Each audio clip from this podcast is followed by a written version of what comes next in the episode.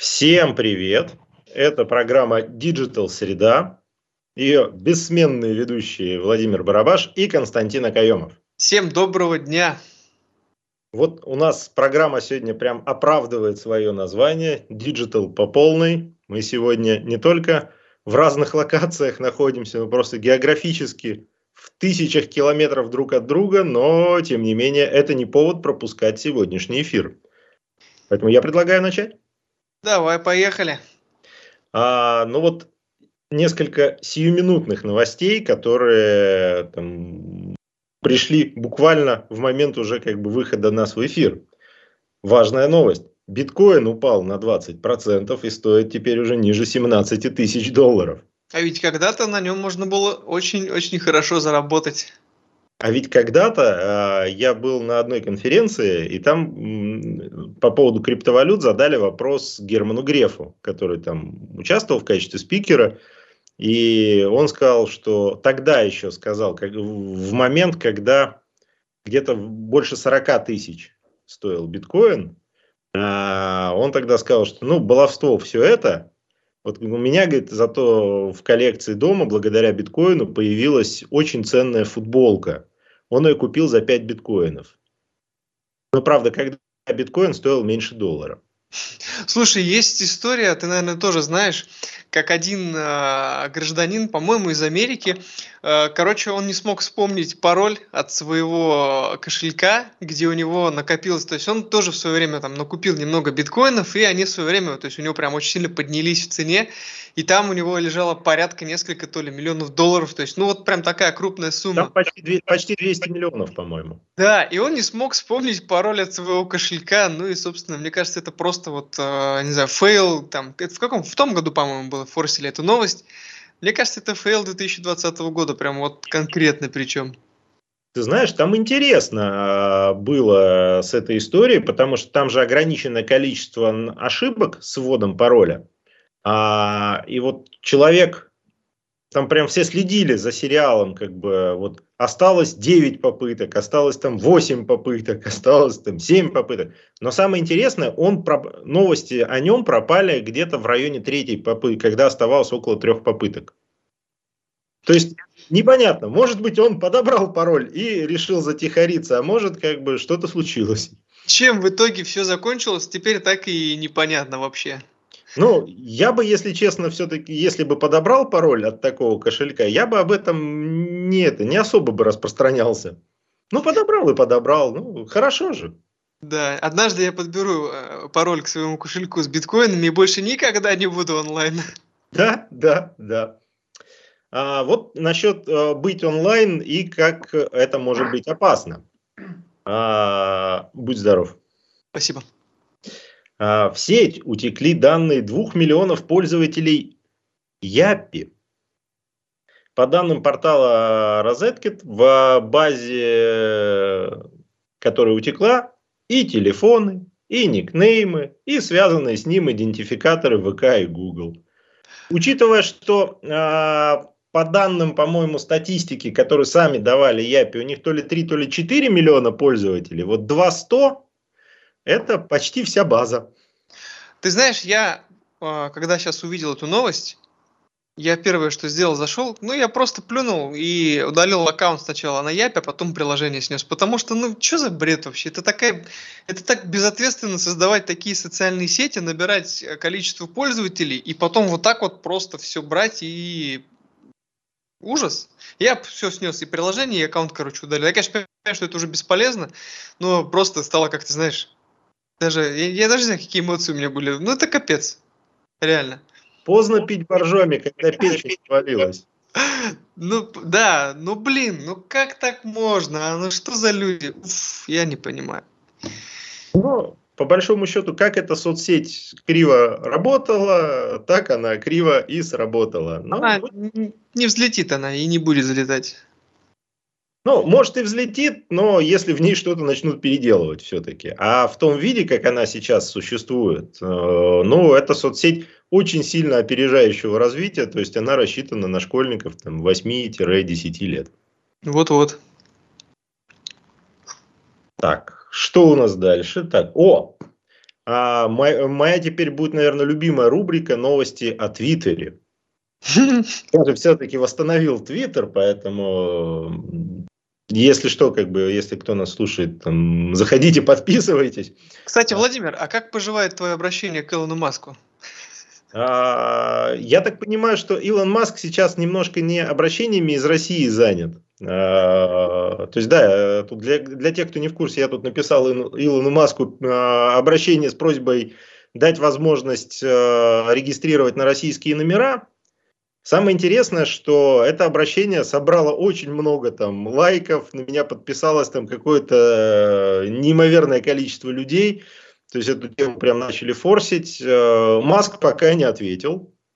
Ну и номера пока не разблокировались. Но надо понимать, что он сейчас занят, э, у него проблемы там с Твиттером каждый день. Плюс у них выборы все-таки вот э, вчера были промежуточные выборы в Конгресс. Маск топил за республиканцев. Республиканцы вроде как даже там побеждают пока по предварительным данным. Ну, посмотрим. То есть он как бы был занят. Если что, я не обломаюсь, я еще раз напишу. Э, будем добивать. В крайнем случае запустим российский флешмоб с обращениями к Маску на то, что Мас... как раньше писали Дурову, Дуров верни стену, теперь будут писать Маску, Маск э, верни российские номера в регистрацию. Почему бы и да? И так... еще вопрос, извини, перебью тебя. Ты утром сегодня сделал вмешательство в выборы США, надеюсь, как и все остальные россияне? Ну, все россияне, я думаю, уже сходили на избирательные участки и проголосовали как положено, э, за кого положено. Нарушений, насколько я понимаю, в ходе вмешательства не выявлено, так что нормально. На самом деле, смех смехом, но сегодня только читал новости из Америки. Вот нас тут, как, э, я вспомнил анекдот после этих новостей про то, что эти люди запрещают нам ковыряться в носу. А, у них в скольки-то штатах э, отвалились э, там избирательные эти машины по голосованию, ну то есть эта система электронного этого голосования сломалась внезапно. А, где-то там зафиксированы случаи, когда, причем массовые, когда люди приходят, а они уже, оказывается, проголосовали. Ну, то есть, э, что-то как-то это, веселые выборы у них. Да, да, да. Так вот, все-таки возвращаясь к Твиттеру. Да, э, Твиттер планирует запустить платные видео. Команда соцсети разрабатывает новый инструмент монетизации. Данная функция позволит размещать на платформе видео с платным доступом. Здравствуй, OnlyFans. Новая площадка. Мне кажется, это обращение пользователей OnlyFans к Илону Маску, только это было в какой-то такой в тайне манере, наверное. Ну, на самом деле, э, я могу сказать так, что в Твиттере э, Твиттер использовался во всем мире как реклама, рекламная площадка для модели OnlyFans. То есть постоянно вылазили вот эти вот э, непонятные девочки, как они попадают в ленту. То есть я подписан там на информагентства, на каких-то там ломов, как бы этот, почему мне вылазит какая-нибудь там девушка из какого-нибудь там фиг пойми города, которая э, там говорит, а хоти, хочешь, я что-то покажу, как бы, Господи, зачем? Что ты делаешь в моей ленте? Но тем не менее, это, на это жаловались массово год назад пользователи Твиттера, что прям какая-то что-то там с алгоритмами было. И действительно, как бы, но это была рекламная площадка. А зачем, как бы, делать, быть рекламной площадкой для другой площадки, если можно зарабатывать деньги прямо здесь? Ну да. Эй, привет, один здесь твитишь? Да-да-да-да-да. В общем, Посмотрим, чем все это кончится. На самом деле Маск молодец в том плане, что он пытается из непонятно чего сделать э, ну, работающую бизнес-единицу. То есть он занялся тем, что э, пытается привести финансовую сторону вопроса работы компании ну, в некую норму, чтобы все-таки дебет с кредитом сходился, чтобы это была не дотационная история, а вполне-таки самостоятельно зарабатывающий бизнес. Не все у него, правда, получается. Вот еще одна новость в продолжении как бы про Твиттер. То, что Твиттер теперь пытается вернуть часть уволенных сотрудников. ранее они уволили почти там 3700 человек уволили, вот оказалось, что что-то лишканули. Да. И надо бы кого-то вернуть. Там что-то, по-моему, этот, по, статистика по Индии была, что-то 90% что ли индийских сотрудников было уволено.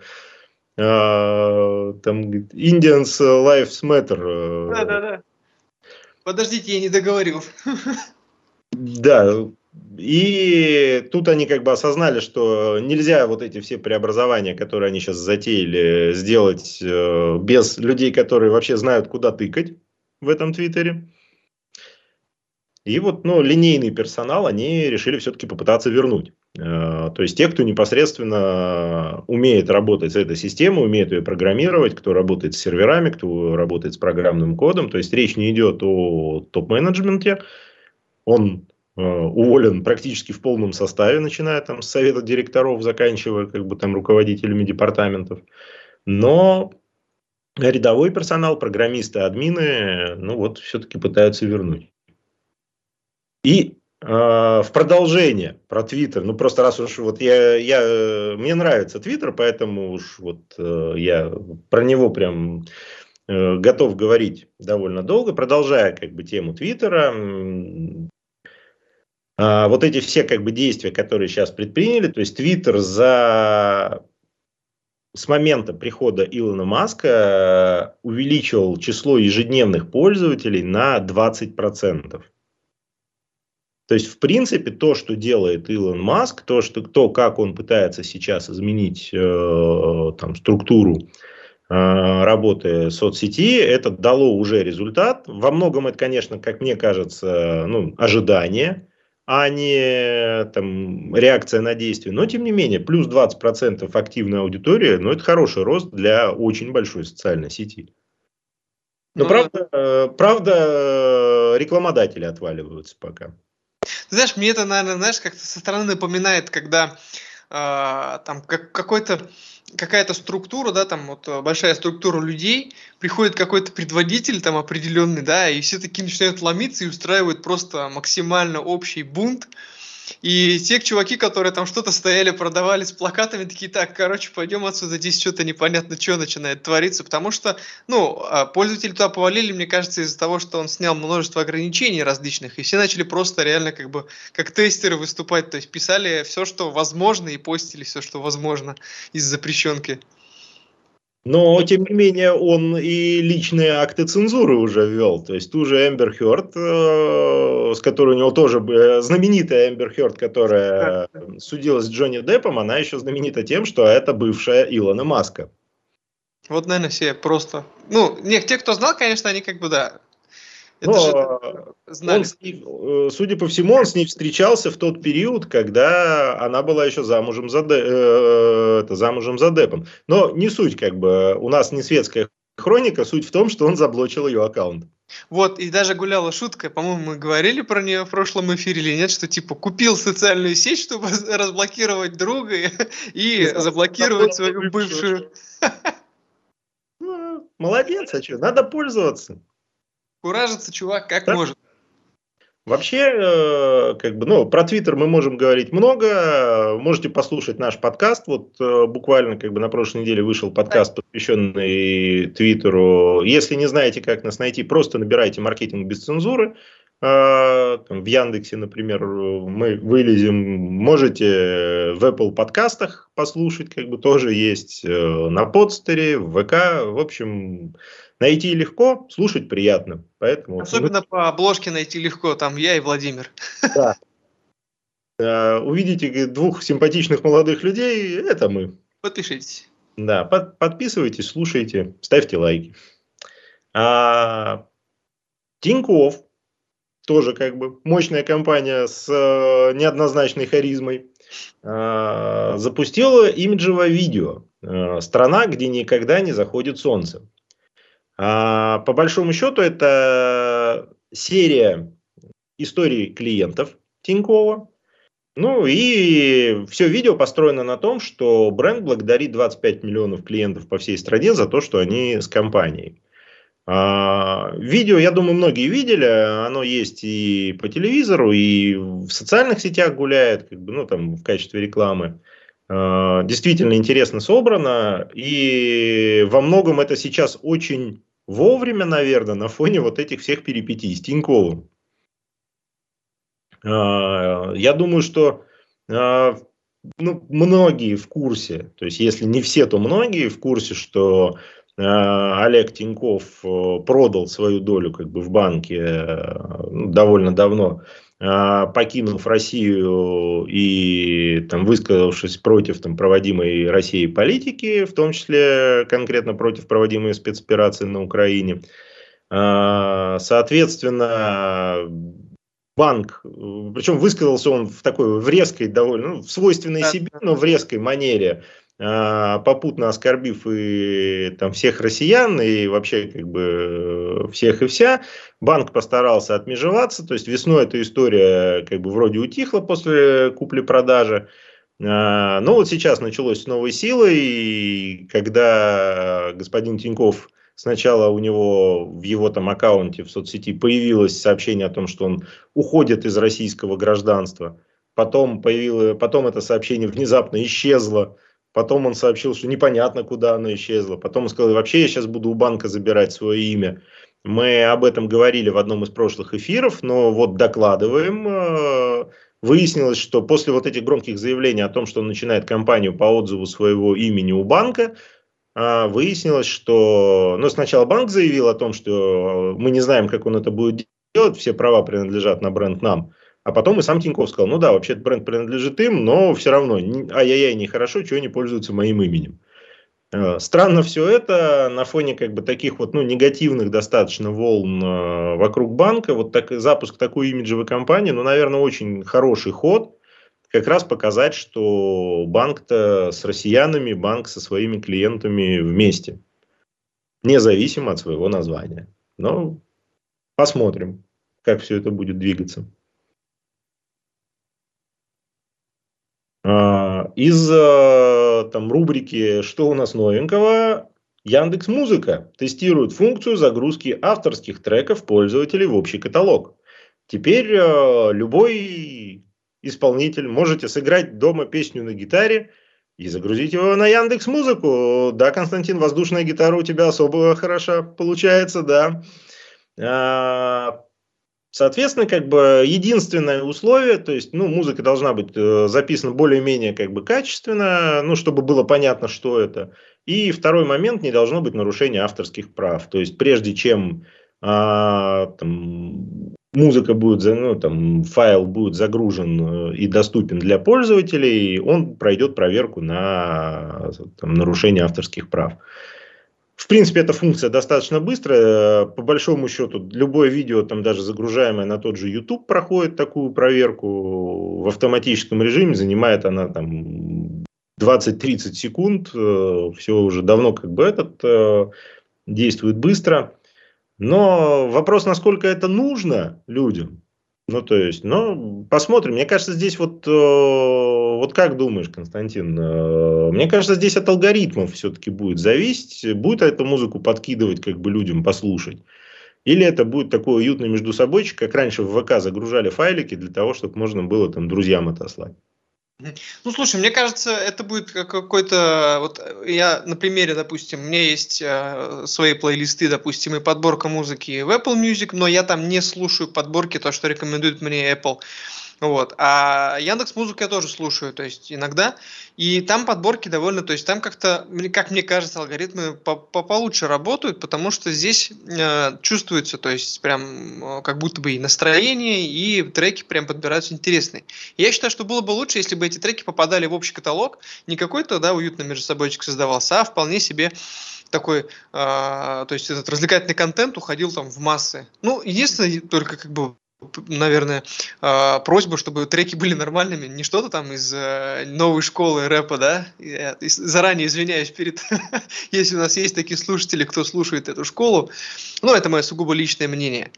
Вот э, в таком случае было бы лучше, если бы какие-то подборки были в общий прям каталог заходили бы, потому что э, возможность продвижения своих там новых музыкантов э, в России это очень круто, особенно когда уходят зарубежные какие-то лейблы там, да, и в общем-то некому больше там поддерживать наших юных может быть, и не юных а музык... отечественных музыкантов. Поэтому только все в путь дорогу пускай делают, лишь бы нормально делали, как говорится. Ну вот э, насчет, насчет общего каталога, собственно говоря, обещают, что оно будет прямо в общем каталоге. А насчет э, того, рекомен... это, будет ли тебе подкидывать новую школу рэпа, но я все-таки надеюсь на то, что у Яндекса действительно, ты правильно сказал, что у них достаточно хорошая вот, интеллектуальная система подбора по интересам, но раз тебе это не интересно, раз ты слушаешь другую музыку, ну, значит, тебе будет рекомендовать вот из этих новых, как бы, каких-то... Ну, да. Э, кого-то, кого-то, кто должен тебе понравиться. Поэтому, ну, посмотрим. Яндекс на это прям сильно заморочен, на создание вот этих вот интеллектуальных систем. Поэтому, ну, мне кажется, должно хорошо получиться.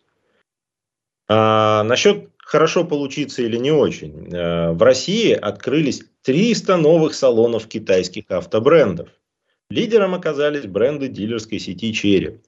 А почему я сказал, что хорошо или не очень? А, потому что буквально вчера или там, в понедельник э, была новость, э, статистика автостата, что рынок э, продажи новых автомобилей в России упал на 64%. Это капец. Это вообще жесть. Мне кажется, с таким уровнем падения продаж машин кто-то заходит на рынок. Хотя, возможно, они делают это осознанно и вовремя, наверное. То есть, ну, раз пока все притихло, надо зайти вовремя. И... Потому что у них все равно много аудиторий, кто вот ездит на этих автомобилях, на самом деле. Ну, вообще в целом на китайских. Даже я вот перемещаясь по э, нашему городу, то есть, э, как бы все равно примерно соотношение в голове выстраивается. То есть, где-то там есть и э, премиальные бренды, да, люксовые автомобили, но в основном ездят вот э, такие вот китайские тумбочки всякие. Ну, на самом деле, китайские машины китайским машинам рознь. То есть, я вспоминаю там, ну, условный там, 2010-2011, когда там появились там Черри Амулет какой-нибудь, там, да, да, да, да. Черри Тига, то есть машины, которые прям, э, если постоять чуть-чуть в тишине, то было слышно, как она гниет. А, и сделано такое ощущение, что была из фольги просто, как бы, потому что ну, там пальцем можно было ее промять. И насколько сейчас как бы машин, то есть да, как бы китайские машины еще там не верх совершенства в автомобилестроении, но это уже не непонятное что-то на четырех колесах, это уже как бы вполне автомобиль. И да, они, может быть, там пока еще не достигли там, качества каких-то премиальных брендов там, западных, но тем не менее там, в среднем классе они уже вполне конкурентоспособны, и учитывая, что и цены у них довольно нормальные, а, китайцы пользуются моментом и заходят на рынок. Ну вот это вот в этом плане они молодцы. Вообще в целом как бы даже их поведение, потому что вот смотришь, как они э, забрасывают, да, вот эти свои какие-то э, сферы определенные там со смартфонами или какие-то технологии. То есть в этом плане они прям очень, ну круто все делают, молодцы. Мне нравится. Ну, кстати, да, вот насчет, насчет смартфонов тоже хороший пример. Э, китайские смартфоны сейчас, э, ну, очень хорошие я пользуюсь китайским, он, ему уже там, больше трех лет, а, я кайфую. То есть он до сих пор э, крут, до сих пор как бы э, работает быстро, заряд держит долго, камера шикарная, э, быстродействие отличное и никаких заморочек там, как на том же айфоне там или еще что-то. Поэтому... Ну, вспоминая наши с тобой некоторые долгие командировки и поездки на машине, ты же помнишь, что я начинаю метаться. Так, а зарядка есть где-нибудь? Где приткнуться с зарядкой? Я все время с этой зарядкой как этот хожу. Да, а я со своего телефона успеваю и навигатор посмотреть, и, и музыку послушать. Поэтому, ну, да, поэтому китайцы, они молодцы в том, что они, может быть, не являются лидерами в плане придумок чего-то нового, но по части создания качественного продукта в уже существующих нишах, они прям молодцы. И я думаю, что автомобильный рынок э, в ближайшее время будет ну, на фоне ухода там, западных каких-то э, брендов, я думаю, что наш рынок будет насыщаться за счет китайцев. А, Вот, кстати, насчет неизбирательности э, россиян, насчет брендов. 64% россиян не различают 11.11, .11, ну, 11 ноября, и Черную пятницу. Покупатели считают, что это одна и та же распродажа. А для тех, кто не в курсе, даже Черная пятница – это зарегистрированный бренд. А по нему как бы идут споры, по нему как бы там э, есть определенные как бы там недопонимания, кто-то его там использует там легально, нелегально там. Но тем не менее, как бы Черная пятница это бренд, который существует, э, а, и в глазах людей он устоявшийся. А, в альтернативу ему была создана вот такая история с распродажей 11 ноября, потому что красивые цифры 11.11. .11. Тоже такая же распродажа с той же абсолютно логикой, что вот в честь 11.11 .11 мы распродаем все массово. Так вот, удивительно, но факт. 64% жителей нашей страны не видят разницы в распродаже. То есть, неважно, как называется, распродажа. То есть, даже если 11.11 .11 выпадает на другой день недели, это все равно для них черная пятница, что ли? Да. То есть, это среда, как у нас Digital, только у них черная пятница. Да. Вот если бы мы делали Digital среду в четверг, это было бы то же самое. Digital четверг. Ну, даже не сочетается. Поэтому ну, у нас с названием все полный порядок. Но у нас-то название Digital среда не потому, что в среду. Ну а да. В очередь потому, что среда как окружение. Совершенно верно. А это игра слов, э, что мы еще и среду в среду делаем. Вот. Но на самом деле, то есть есть такая неизбирательность. Это как все машины внедорожники у нас джипами называют. Да, да, да, да. Поэтому большой черный джип, это может быть УАЗик, это может быть там что угодно, но большой черный джип. Ну у меня же джип, джип, так ты же на Ниве ездишь, ну джип же, джип, ладно, все. Какие вопросы? Да.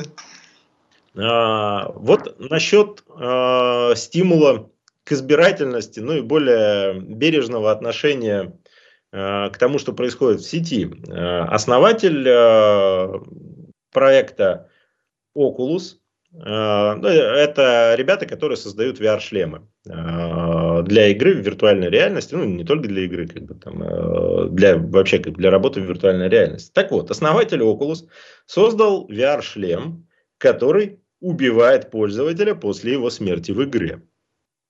Извини, вот это и называется игра без сохранений. Да, это игра без сохранения. То есть он создан, ну пока как бы это существует в виде э, одного образца, то есть шлем анализирует происходящее в игре, и у него э, на лобной доле закреплены три небольших э, заряда со взрывчаткой. И в случае гибели игрового персонажа они взрываются, снося голову играющему. Слушай, а вроде бы была новость о том, что там какой-то электрический заряд мощный выстреливает или нет? Или все-таки взрывчатка? Нет, взрывчатка. Прям, ну, это по сути пиропатроны, которые направленного действия в, в сторону головы. Более того, шлем оборудован еще устройством, которое не позволяет его снять до окончания игры. Мне почему-то это напоминает, знаешь, отсылка такая к фильму «Пила», блин, это жесть. Ну, «Пила» или был такой замечательный фильм «Геймер», э, где тоже там О, точно. совмещены виртуальные и реальные как бы, бои. Э, но на самом деле пока это просто там кичевый артефакт, то есть это не серийное производство, это он э, вот, ну, непосредственно сам человек, хоть и являющийся основателем как бы, там, компании, но как частное лицо, создал некий артефакт, который вот, ну, таким образом раскрутил. То есть понятно, что никто ему не даст э, это пускать в серию, да.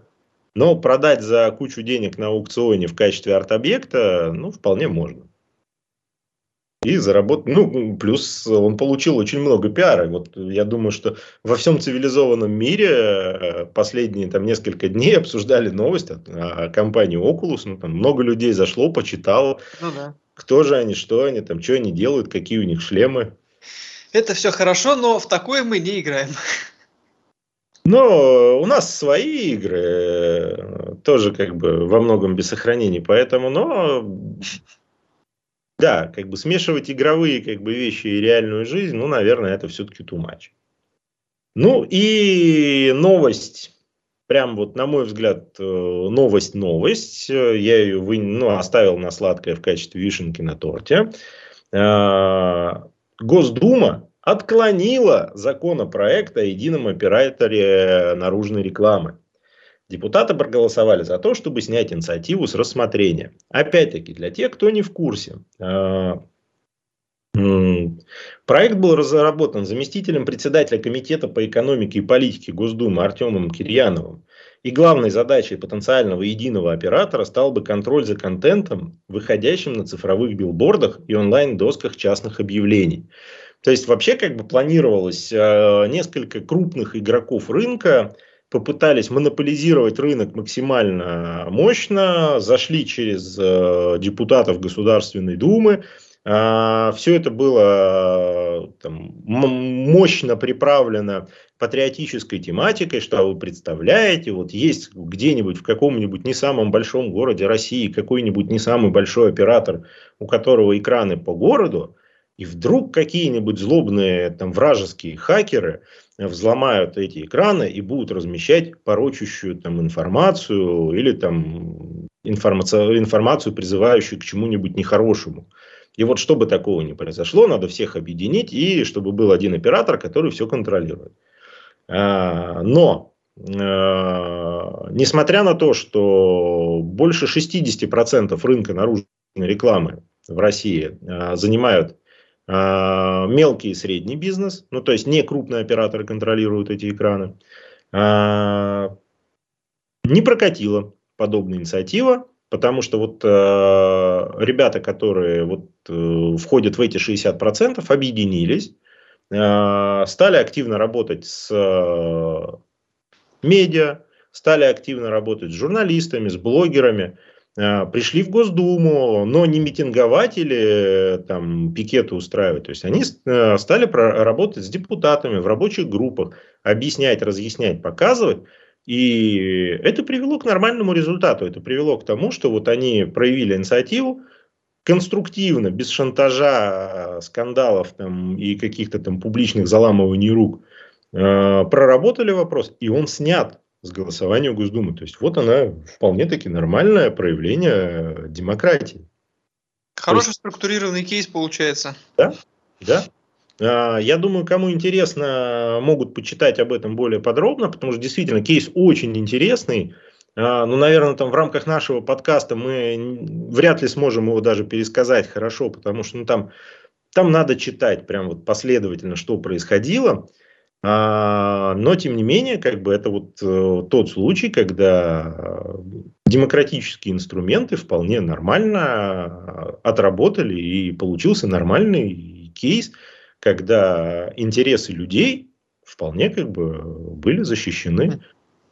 Поэтому, ну вот на этой оптимистической ноте у меня новости закончились. Константин, вам есть что добавить? Да, в принципе, нет. Мы все интересно и хорошо изложили и так. Ну, тогда на этом программа Digital Среда на сегодня заканчивается. С вами были Константин Акаемов, Владимир Барабаш. Увидимся через неделю. Пока-пока. Пока.